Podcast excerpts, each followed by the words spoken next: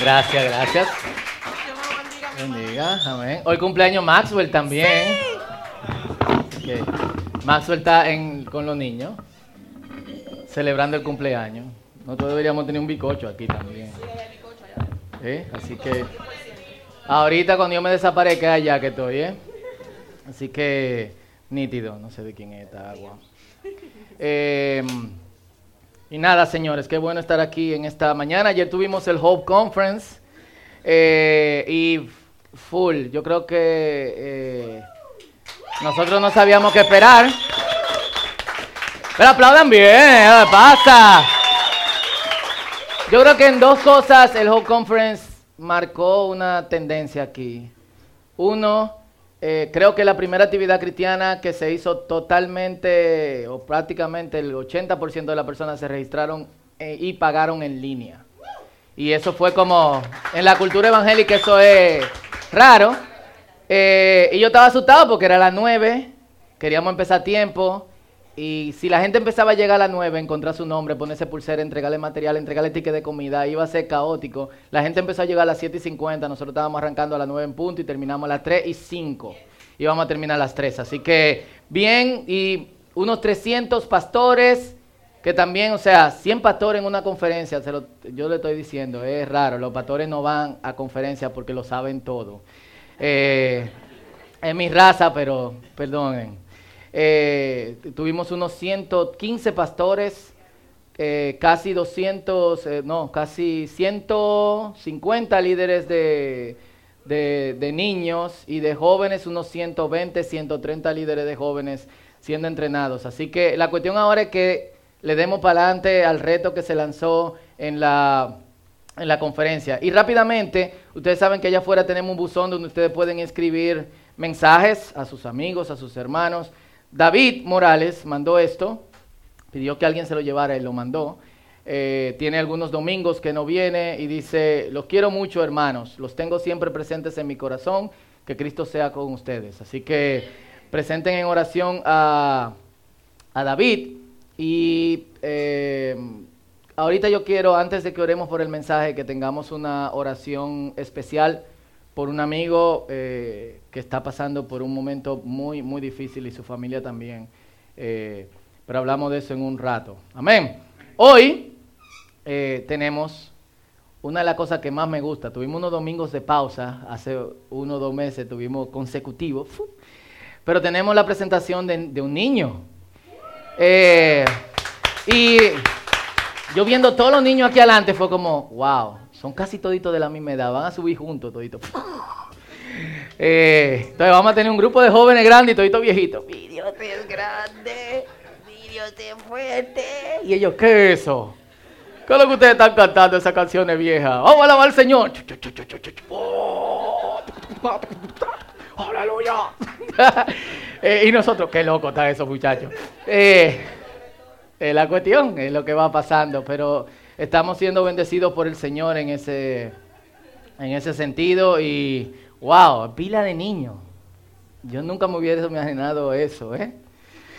No sé qué le hubiera dicho al Señor. Pero hoy tenemos el privilegio de presentar a el bebé de unos hermanos de nuestra congregación y unos amigos de hace muchísimo tiempo, que son Jonathan y Delsa. Le voy a pedir que pasen con Jonás.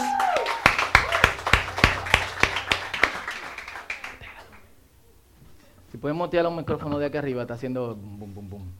Eh, y también le voy a pedir a los testigos que pasen. Nuestro hermano Marino, que hace dos semanas nació Mila, su hija, que un día de esto vamos a presentar también aquí. Y Janet Campillo, si puede pasar. Eh, Así que, dele para acá. Y los abuelos también que vengan. Dicen que los abuelos que vengan. Y los tíos, todos, vengan todos. Amén. Así que yo le voy a poner a los hombres que se pongan de este lado, del lado de Jonathan, las mujeres que se pongan del lado de... eh, venga, doctor Campillo, póngase de este lado. Canto, perdón. Campillo es la, la madre. se empezó a tener problemas. Tenemos, Jonás tiene mucho respaldo y buena gente, eh, viniendo desde Santiago, así que poderoso, todo santiaguero yo creo, así que esto está chulo. Eh, ¿Mm? Exacto, eh, vamos a poner de fondo el monumento. Los fotógrafos del círculo ya saben. Eh, y vamos a esperar a, a Delsa, que venga. Y Jonás nació con cédula, como ustedes pueden ver. Y es una, una gran bendición de, del Señor tenerlos aquí y tener la bendición de Jonathan José, que quiere a mamá te preocupes, cágalo. Y de Jonás. Como ustedes saben, en las iglesias, en la mayoría de iglesias de corte protestante, no bautizamos a los niños. Porque entendemos que al bautizo debe precederlo, ¿qué? Creer. Que creyera y fuere bautizado. Entonces los niños no pueden hacer una confesión de fe. Así que lo que hacemos es, en el orden bíblico, lo presentamos delante de, del Señor. Algo que los judíos hacían al octavo día cuando circuncidaban, o lo hacen todavía en el día de hoy, cuando circuncidan al niño, lo presentan en la sinagoga, en el tiempo de Jesús, en el templo, delante del Señor. Nosotros estamos presentando a Jonás hoy en la presencia del Señor, un bebé hermoso.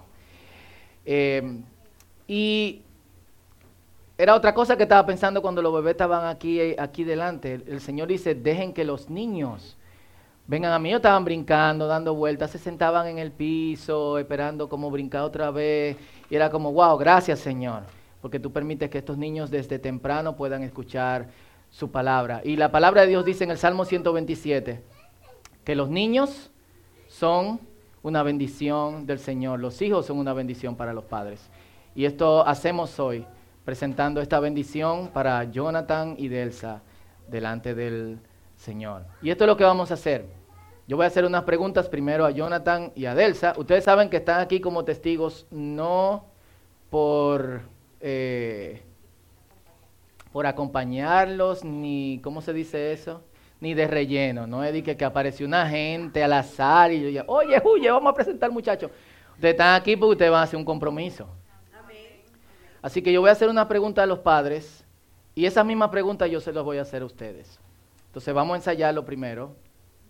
Eh, cuando yo diga y ustedes dicen, entonces ustedes dicen, sí, lo haremos. Fuerte, que toda la congregación lo escuche. Amén. Entonces, ustedes dicen, sí, lo haremos. Primero la pregunta a los padres y luego a los testigos. Y le voy a pedir a toda la congregación que se ponga de pie. Y vamos a hacerle la pregunta primero a los padres. No te preocupes, mamá está aquí. Mamita aquí, ¿ves? Jonathan, Delsa, aceptan delante del Señor y todos estos testigos. Discipular a Jonás en los caminos del Señor. Acompañarlo. Enseñarle a que sea luz en un mundo de oscuridad. Y proveer lo que se supone que todos los padres debemos proveer. Educación, salud, ropa y techo. Y ustedes dicen, ¿Cómo ustedes dicen? Sí, lo haremos. ¿Y a los testigos? Sí, lo haremos. Gracias, pero ahora le voy a preguntar. En caso de que los padres falten y oramos en el día de hoy, que nunca sea así. Esa es nuestra oración. Pero en caso de que un día los padres no puedan, por alguna razón, razones de salud, razones económicas, otro tipo de, de razón, no puedan cumplir con lo que han prometido y quieren hacer, delante del Señor y estos testigos, ustedes prometen disipular a Jonás en los caminos del Señor, acompañarlo, cuidarlo, enseñarle a hacer luz en un mundo de oscuridad y de tinieblas y proveerle comida, techo, educación y ropa. ¿Y ustedes dicen? Sí, es un aplauso. Venga, Señor. Wow, mira lo que hace la leche materna. Así que vamos a orar y presentar a Jonás delante del Señor. Extiendan su mano hacia acá. Bendigan su vida. Deseenle todo lo mejor. Está bien, bien decir. Y que el Señor escuche esto como nuestra oración. Así que bendíganlo y luego yo quiero que todos oremos juntos.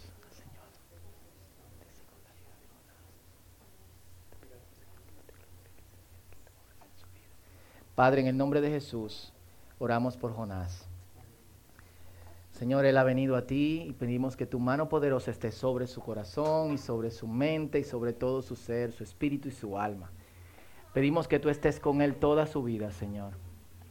Que tu presencia nunca lo deje. Que tú te le reveles, Señor, tú mismo a Él. De modo que cuando alguien le diga Dios no existe, Él diga sí, Dios es porque yo lo he visto. Que tú te puedas glorificar continuamente en Él y que tú le suplas a sus padres todos los recursos espirituales, emocionales, económicos, físicos y materiales que necesitan para poder cumplir, Señor, tanto ellos como los testigos con lo que han prometido delante de ti hoy. Algo que ellos han prometido hoy porque la ceremonia lo exige, pero desde que este bebé nació, desde que lo concibieron, Señor, antes de que lo vieran sus ojos, mientras solamente tus ojos lo veían, ellos tenían ese amor y ese deseo de hacerlo. Te damos muchísimas gracias por la vida. Y prometemos, Señor, todos hoy, acompañar a Jonás también como iglesia para que sea luz. Gracias, Señor. En el nombre poderoso de Jesús. Amén. Señoras y señores. Jonás. Y se portó súper bien. Ahora la foto. Acuérdense poner el monumento atrás. ¿eh? sí. Vengan, vengan. Ah.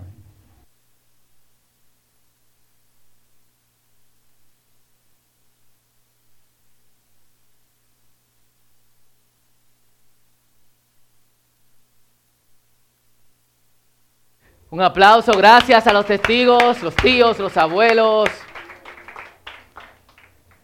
Y nada, hoy eh, yo quiero también, y voy a irme organizando para el mensaje, eh, y esto quizás es una nota un poco, un poco triste, pero Andrew, un amigo que eh, vino en varios viajes de misiones con la iglesia que antes pastoreaba a su padre y que ahora él pastorea, Inland Hills Community Church, que de hecho con ellos fue que construimos eh, el centro comunitario en Cotuí.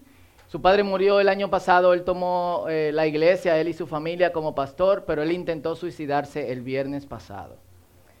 Eh, y está hospitalizado, no sabemos las razones, pero yo sí sé que el ministerio pastoral es difícil. Y yo quiero que hoy, antes de que prediquemos, oremos por él. ¿Ok? ¿Podemos hacer eso? Señor, en el nombre de Jesús pedimos por Andrew. Y su familia ha pasado por momentos difíciles. El año pasado murió su padre, la transición en Inland Hills. Eh, y no sé qué cosas han pasado por su cabeza, su mente, su corazón estos días. Tiene una familia, hijos. Pedimos en el nombre de Jesús que en este momento en que él está recibiendo soporte de vida y que no sabemos exactamente en las condiciones que se encuentra, eh, y damos gracias porque su iglesia ha sido, eh, ha tenido la apertura de decir lo que está pasando sin temor y sin problemas. Te pido, Señor, que tú suplas lo que Él necesite, Padre Santo. Que en este momento de emociones, de choque de emociones y de confusión, tú puedas estar con Él. Y pedimos también, Señor, en el nombre poderoso de Jesús, que tú nos hables en esta mañana. Toda gloria y toda honra es para ti. En el nombre poderoso de Jesús. Y todos decimos, amén. Y bueno, hoy lamentablemente empezamos un poco tarde, así que nos, obviamente vamos a terminar 11, 11 eh, y 10, así que tengan esa expectativa. Yo voy a tratar de hacer el mensaje lo más compacto eh, posible. Eso no es ningún problema porque si Jesús decía, ama a tus enemigos, eso es lo que tú tienes que hacer. Dios le bendiga, nos vemos mañana. Nosotros podemos hacerlo en 20 minutos, ¿verdad? Si lo hacía en uno. Eh, y quiero que abramos nuestras Biblias en Daniel capítulo 10. Y vamos a leer del verso 11 al verso 20. Y vamos a leer el capítulo completo, pero solamente vamos a leer eh, esa parte. Amén. Cuando lo tengan pueden decir, amén. ¿Lo tienen? Dice así, eh, Daniel, este es el, contexto. Daniel está frente al río Éufrates. Eh, no sabemos bajo qué, por qué razón, pero está en medio de ayuno y de intensa oración, porque quiere que Dios le revele algo. Y esto es lo que pasa. Entonces se le apareció un hombre y le dijo, Daniel, eres muy precioso para Dios. Usted se imagina que alguien se nos aparezca y nos diga, tú eres muy precioso para Dios. ¿Eh? Yo estaba leyendo esto y yo decía, yo espero que si alguien me dice tú eres muy precioso para Dios, primero yo perdí la capacidad de yo asumir eso bien y no taguear, no ponerlo en las redes de una vez y que yo soy el precioso de Dios. Porque está fuerte, ¿tú entiendes? ¿Eh?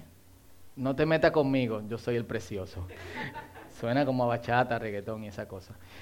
Ponte de pie porque me enviaron a ti. Cuando me dijo esto, me levanté todavía temblando. Entonces dijo, no tengas miedo, Daniel. Desde el primer día que comenzaste a orar para recibir entendimiento y a humillarte delante de tu Dios, hemos leído este pasaje en otros contextos, tu petición fue escuchada en el cielo. He venido en respuesta a tu oración, pero durante 21 días el espíritu, príncipe del reino de Persia, me impidió el paso. Entonces vino a ayudarme Miguel, uno de los arcángeles, y lo dejé allí con el espíritu príncipe del reino de Persia. Cuando hablamos sobre esto, y bueno, pues voy a explicarlo siendo sensible a quienes no estaban en esa ocasión, es muy loco porque uno no piensa que cuando uno está orando, hay ángeles que vienen a responder y hay otros ángeles malignos que están bloqueando a los ángeles que vienen a respondernos para que no nos respondan. Es como, wow, a mí no me dijeron esto cuando yo me convertí. Y esta cosa. Eh, mitad del verso 13. Entonces vino a ayudarme Miguel, unos arcángeles, y lo dije con el espíritu príncipe del reino de Persia. Ahora estoy aquí para explicar lo que le sucederá en el futuro a tu pueblo, porque esta visión se trata de un tiempo aún por venir. Mientras me hablaba, bajé la vista al suelo sin poder decir una palabra. Entonces el que se parecía un hombre me tocó los labios y abrí la boca y comencé a hablar. Le dije al que estaba de pie frente a mí, estoy muy angustiado a causa de la visión que tuve, mi Señor, y me siento muy débil. ¿Cómo podría alguien como yo, tu siervo, hablar contigo, mi Señor? Mis fuerzas se han ido y apenas puedo respirar. Entonces, el que parecía un hombre volvió a tocarme y sentí que recuperaba mis fuerzas. No tengas miedo, dijo, porque eres muy precioso para Dios. Que tengas paz, ánimo y fuerza. Mientras me decía estas palabras, de pronto me sentí más fuerte y le dije, por favor, háblame, Señor mío, ¿por qué me has, porque me has fortalecido? ¿Sabes por qué he venido? respondió él. Pronto debo regresar a luchar contra el espíritu príncipe del reino de Persia. Y después de eso vendrá el espíritu príncipe del reino de Grecia. Mientras tanto, te diré lo que está escrito en el libro de la verdad. Y le dice, nadie me ayuda contra esos espíritus príncipes, a excepción de Miguel, el espíritu príncipe de ustedes. Demasiado espíritu príncipe. ¿Eh? Muy fuerte. Este capítulo da inicio a la revelación final de, eh, de Daniel, que comprende este capítulo, el capítulo 10, el capítulo 11 y el capítulo 12, que vamos a explicar las próximas eh, semanas. Y ocurre dos años después de lo que leímos en el capítulo 9. Más o menos en la misma época en que Daniel fue arrojado al foso de los leones. Quizás antes, y quizás después, pero más o menos en la misma época. Daniel tiene 85 años. Si han pasado dos años, lo que tuvieron aquí la semana pasada, ¿qué pasó con los judíos? Ya estaban en Israel, porque el Señor dijo, 70 años después, ustedes van a volver. Daniel está orando en el año 68, el Señor le confirma que sí ellos van a volver. Y pasan dos años, ellos están allá, no saben por qué Daniel todavía no está, pero llegará. Y creo que una de las cosas más importantes en este pasaje que quiero que, es de la que quiero que hablemos eh, hoy, es esta pugna, lucha, enfrentamientos que se llevan a cabo en el mundo espiritual. Ojo, yo sé que hay iglesias que tienen concentración en la guerra espiritual. Eh, y como voy a decir un poquito más adelante, Dios no quiere que exageremos con eso. Pero lo que leímos aquí, ¿de dónde lo leímos? La Biblia lo dice. ¿Qué vamos a hacer? ¿Está pasando? Aunque yo lo quiera ignorar, aunque yo quiera vivir como que estas cosas no pasan dentro del mundo espiritual, si la Biblia lo dice, ¿qué pasa? Está pasando. Lamentablemente la mayoría de nosotros lo eh, ignoramos. Y hemos hablado de nuestra guerra espiritual en un mensaje que se llama La lucha y pueden escuchar en la página del círculo, el círculo.com.do o en el Círculo Podcast, hace como tres meses que hablamos sobre esto, que es una lucha que nosotros tenemos que librar. Pero aquí se habla de otro tipo de lucha, es una lucha que pasa ajena a nosotros. Mientras nosotros estamos cambiando pañales, preparándonos para ir al trabajo, teniendo almuerzo, desayunando, cenando, hablando en chelcha con unos amigos, jugando dominó en la esquina, hablando sobre cuestiones importantes, casándonos, eh, ¿qué más? Metiéndonos en amores, los jóvenes, métanse en amores, por Dios, vamos a seguir casándonos en el nombre de Jesús. Casarse es bien.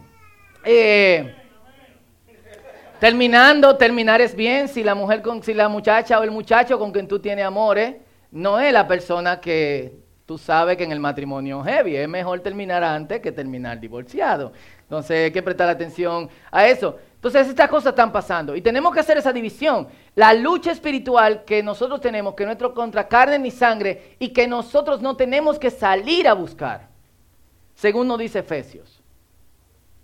Simplemente tenemos que estar preparados para el día malo. ¿Qué es el problema del sobreenfoque en la guerra espiritual? Que siempre están buscando pleito. ¿Dónde están los demonios aquí? Yo no sé, ¿quién han visto demonios de los que están aquí? Levanten la mano sin temor para que todos lo vean. Una cuanta gente. ¿Cómo se sintieron cuando lo vieron? ¿Eh? ¿Quieren meter mano otra vez? ¿Y qué demonios son? O sea, no es, no es chulo. Yo le he hecho el cuento de un amigo que lamentablemente murió que le pedía al Señor que le enseñara un ángel y cuando el ángel apareció se embaló, salió huyendo eh, y no quería saber sobre, sobre eso. Y esto es lo que pasa. Hace, hace algunas semanas yo estaba en Israel y cuando nos llevan al lugar donde hacen bautizos en el río eh, Jordán, algunos hermanos se rebautizan ahí porque tú sabes, el río Jordán o lo que sea, es un charco de aquí al mueble, sucio del otro lado está Jordania, pero algo muy interesante pasa en el camino. Tú tienes un trecho del doble de, este espacio, que por donde el camino hacia allá es la vía. Hacia la derecha y hacia la izquierda hay mallas ciclónicas y todo está cerrado. Y esto es lo que tú ves. Peligro, minas. Si son argentinos, no son las minas argentinas, sino las que explotan. en Argentina las minas son las muchachas, no. Pues, algunas explotan, tú ves.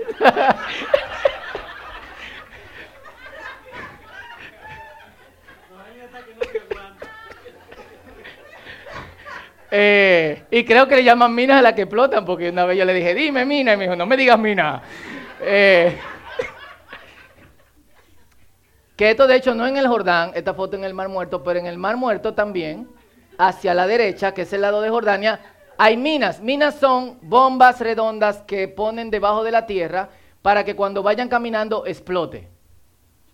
Y me llamó mucho la atención porque mientras nosotros íbamos al lugar a donde se supone que la gente se bautiza, está tranquilo, tiene un momento con el Señor, tanto a la derecha como a la izquierda hay un terreno peligroso. Y tú ves, de hecho, los hoyos, las excavaciones, las, algunos quizás han estado en, eh, en, Israel, pero te, te hablan más o menos de lo que nosotros estamos pasando en esta tierra de conflicto. Nosotros vamos como por este camino a mantener nuestra relación con Dios. Y tanto a la derecha como a la izquierda, debajo de la tierra, digamos, debajo del mundo que nosotros podemos percibir, a los lados y hacia arriba, donde nosotros no podemos ver, están los campos minados. Y yo quiero usar esto para ilustrarles algo. Esto que está aquí es eso. Desde que yo tenía como 9, 10 años, aprendí a hacer origami.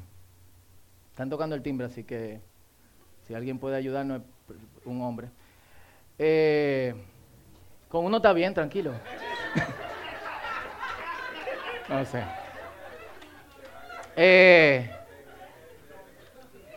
Y una de las cosas que yo descubrí, que cogiendo lucha con los origamis, aprendí a hacer la grulla, aprendí a hacer una rana, aprendí a hacer una ballena, aprendí a hacer un cubo, aprendí a hacer una estrella, es que tú tienes dos opciones.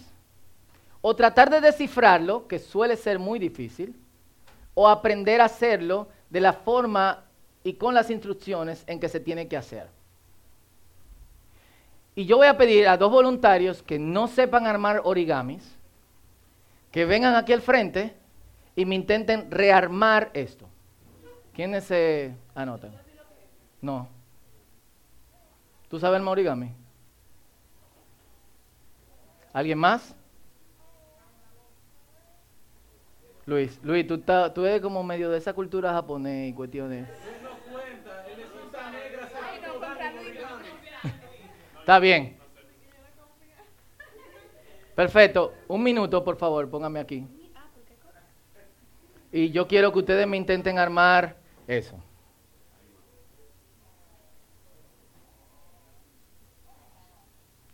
Y el minuto empieza, le aviso.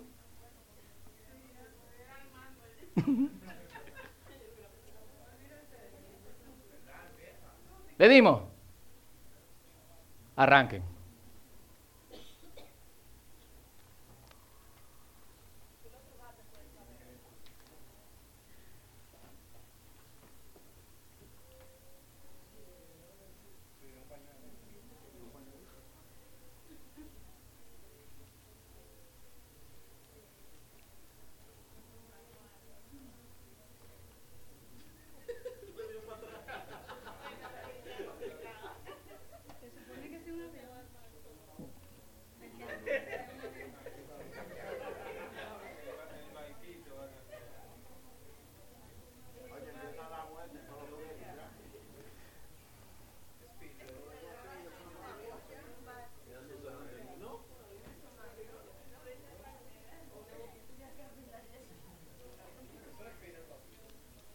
No.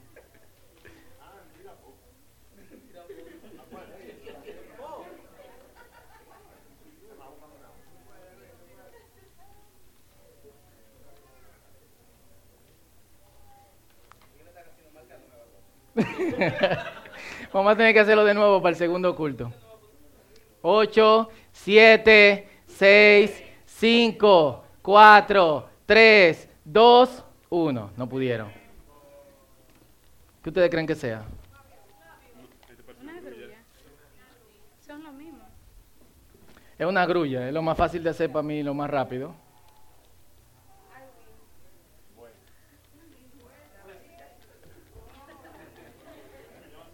Pero nosotros viendo esta forma, y me, ayudan volviendo al, al, viendo esa forma, no es posible es muy difícil, al menos que tú sepas que es un origami, armarlo. Y a veces nosotros pasamos mucho tiempo tratando de descifrar las cosas cuando podemos aprender a hacerlas desde el principio. Aprender a hacer cómo se forman. ¿A qué me refiero con eso? La mayoría de nosotros como creyentes somos ignorantes del mundo espiritual. Pero cuando queremos aprender sobre el mundo espiritual, no vamos a la fuente de la palabra. No nos metemos en oración, sino que buscamos otras fuentes. O tratamos de descifrar qué es lo que hay en el aire, qué fue lo que yo sentí, me engranojé de arriba para abajo, de abajo para arriba otra cosa, tuve un sueño, tuve esto, tuve lo otro, pero como que somos alérgicos a ver qué es lo que hay en la palabra, lo que nos lleva a sensacionalismo. Todo el sensacionalismo que hay es una falta de equilibrio del concepto que hay de guerra espiritual en la palabra del Señor. Y la mayoría de nosotros no quiere bregar con el mundo espiritual. ¿Quién quiere aquí bregar con demonios, con ángeles? ¿Quiénes quieren? Levanten la mano. ¿Quiénes quieren percibir constantemente eso? Sin embargo, estas cosas influyen en nuestro mundo. Y la acumulación de eventos, como lo que nos pasa muchas veces, problemas en nuestras relaciones matrimoniales, problemas en nuestras relaciones de trabajo, problemas en nuestro empleo, problemas en la calle, problemas incluso emocionales, sin descartar que también hay problemas emocionales físicos. No todo el problema emocional es un demonio. Muchas de las cosas que nos pasan y que no tienen sentido, ¿a quién le ha pasado eso? Que ha hecho todo lo posible y cuando termina de hacer todo lo posible, la cosa sigue pasando mal y tú dices, pero ¿qué es lo que pasa? Y no solamente se complica una cosa, sino que se complica otra, se complica otra y se complica otra y se complica otra. La llaman la ley de Murphy, pero es otra cosa. Y nosotros, esa acumulación de eventos malos que nos pasan, que nos desagradan, nos secan, nos erosionan y fácilmente nos reducen a una conciencia de sobrevivientes. A la mitad de los cristianos que yo le pregunto cómo está, me dice sobreviviendo. Eso está bien. Porque esa no fue la... Yo lo he llamado para que ustedes sean sobrevivientes. Jesús no nos llamó a sobrevivir, Jesús nos llamó a vivir. Vida en abundancia. Entonces, en vez de descifrar, pudiésemos tornarnos a lo que el Señor nos ha dado para que nosotros sepamos realmente qué es lo que pasa, las fuentes de percepción y al conocimiento que el Señor nos brinda para que entendamos lo que pasa en la zona de conflicto, que es al todo alrededor de eh, de nosotros, mientras Daniel está tranquilo en un río, orando y ayunando por varios días, dice que tampoco se ponía desodorante, ni se perfumó, ni se peinó, ni se cambió, era como un luto delante de el Señor. Probablemente lo sacaron de Babilonia y dijeron, oye, sigue con tu ayuno frente al Éufrate, por favor. Tú no puedes venir a la oficina como tú estás de peinado, sin desodorante, no, no, no, no, no, no. Eh, quizás, en vez de obsesionarnos leyendo todos los disparates que están por ahí, deberíamos tornarnos a la palabra y ver qué es lo que, es lo que dice. No tenemos tiempo para ver todo lo que dice la palabra al respecto, pero sí tenemos tiempo para probar las dos cosas que Dios nos da, las dos fuentes, para que nosotros percibamos el mundo espiritual. Y quiero decirte algo, no es una opción, no es una opción para nosotros como creyentes ignorar esto. Esto no es para pastores, apóstoles, evangelistas, maestros. Esto es para todo el mundo. Porque a todo el mundo nos pasa. Y si a todo el mundo nos pasa, todos deberíamos de prestar atención a eso. Y eso no solamente afecta a nuestra vida espiritual, afecta a otras cosas. ¿Están conmigo? Full. Y quiero dar la salvedad que yo no estoy obsesionado con el tema y que ustedes me conocen, la mayoría de los que están aquí, otros no me conocen, pero puedo conocerlo después. Dos fuentes principales. Primero, la palabra. Las cosas que hay en la palabra, la, información que hay en la palabra de Dios sobre ángeles y sobre demonios es extensa. Más de 300 pasajes mencionan a ángeles o a demonios. Más de 300 pasajes. Y eso no es que la cantidad es lo que pesa. Si la Biblia dice una cosa una vez, ya. Pero que lo, que, lo mencione más de 300 veces, bárbaro. Las enseñanzas de Cristo, de hecho, incluyen el montón de referencias a ángeles y a demonios, incluyendo este versículo que todo el mundo ignora. Jesús hablando sobre las personas que hacen caer a otros, le dice, tengan cuidado de no menospreciar a uno de estos pequeños, porque yo les digo que sus ángeles, los ángeles de quiénes? ¿Quiénes son los pequeños? Nosotros. Algunos sus ángeles lo han abandonado. no es eso. Es que sus ángeles están cogiendo lucha. No, no, no. Bíblicamente. Yo leo este versículo y digo, esto está muy loco. ¿Está loco? O sea, loco. ¿Quién piensa que tiene un ángel? No lo digo yo, lo dice la Biblia. ¿Quién lo ha pensado? Yo. ¿Quién le ha dicho? Ángel, por favor, retorna de las vacaciones, en el amor de Dios. No, dice, porque yo le digo que sus ángeles en los cielos ven siempre el rostro de mi Padre que está en los cielos. O sea, nosotros tenemos seres espirituales asignados a nosotros para que nos asistan como creyentes. Eso está... Y nosotros nada más pensamos en los demonios que nos caen atrás. ¿Eh? ¿Cuánta gente reprende por lo menos tres veces por semana algo? Levanten la mano. ¿Eh? Oye, vamos a reprender porque esto no está bien. Eh, cuando simplemente podemos tornarnos al Señor y el Señor va a resolver, hay que reprender obviamente, pero Dios también va a responder. Hay pasajes similares como el Salmo 91 capítulo 11, como Hebreos capítulo 1 versículo 14. Jesús dedica prácticamente la misma atención que a los ángeles, a los demonios, y la mitad de su ministerio fue reprendiendo seres espirituales malignos. Y sabía incluso cuál era la conducta de los seres espirituales. Dice, cuando un demonio sale de un cuerpo, empieza a pulular por lugares secos y vacíos. Eso es como... Y cuando se cansa, vuelve a su cuerpo, lo encuentra limpio y busca a siete peores que él y vuelve.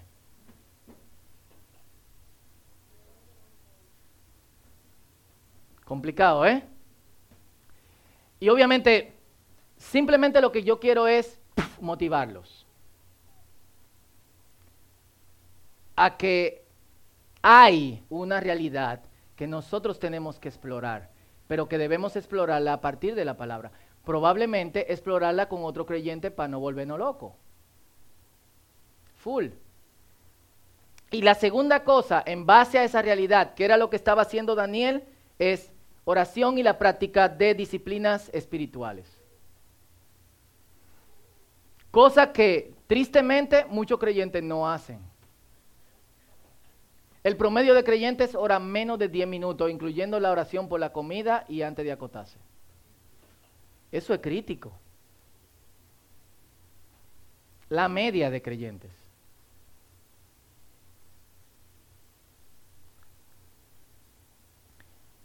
Y la revelación le llegó a Daniel por una razón. Te dispusiste de todo corazón a entender esto. De hecho, cuando leemos el principio del capítulo, Daniel dice, yo estaba junto al río y tuve una visión y me dispuse a entender la visión y me llegó entendimiento. Dos cosas. Me dispuse a entender la visión y entonces mi, mi entendimiento creció. Como creyentes, nosotros deberíamos tener esta actitud que tiene Daniel. ¿Me dicen amén?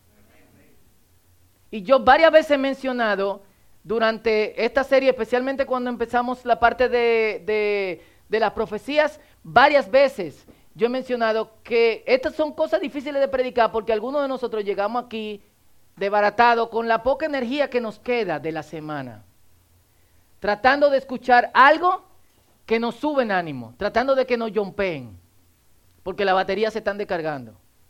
Pero si nosotros ignoramos estas cosas, nos van a vivir yompeando constantemente. Y tú vas a vivir esto. Domingo, lunes, martes, miércoles, jueves, viernes, sábado, domingo, levánteme. Esa es la vida que vivimos la mayoría de nosotros. Y cuando llegamos aquí como, oh, qué bueno que llegó este día, Dios mío, qué semana. No debería ser así. Debería, ser así. Y nosotros debemos ya de renunciar a eso. Pero hay un proceso.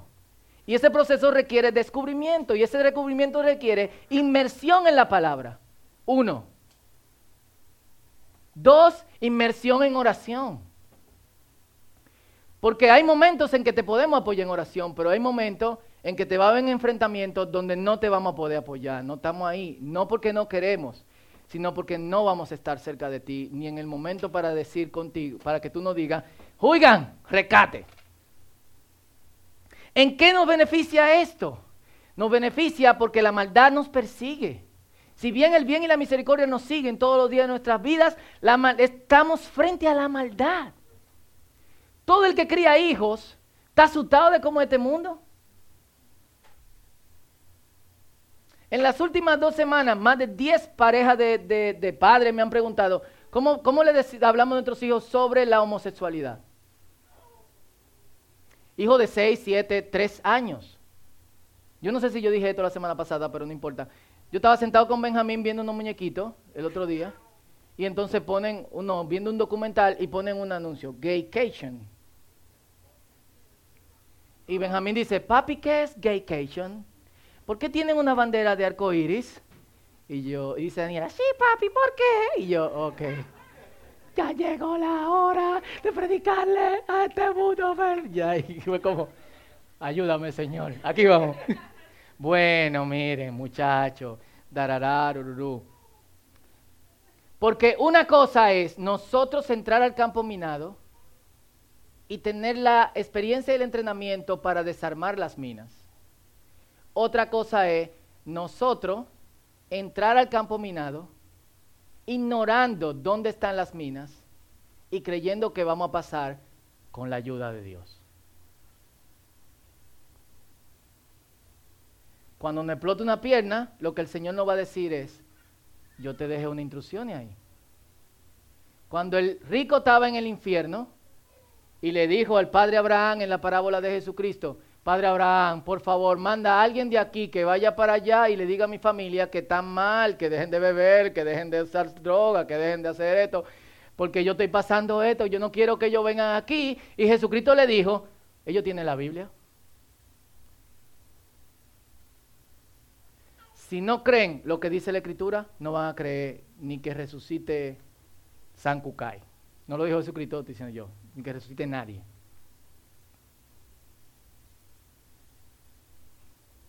¿Qué tú quieres que el Señor te diga? Me explotó una pierna, Señor, no sabía que estaba en un campo minado. ¿Tú tienes la Biblia? Yo te dejé las instrucciones con dos cosas. Uno, hay un campo minado. Dos, cómo desarmar las minas. El mensaje para ustedes hoy es, escuchen, busquemos entendimiento de todo corazón y nos llegará entendimiento. Es tiempo de dejar de sobrevivir y empezar a vivir. Oremos.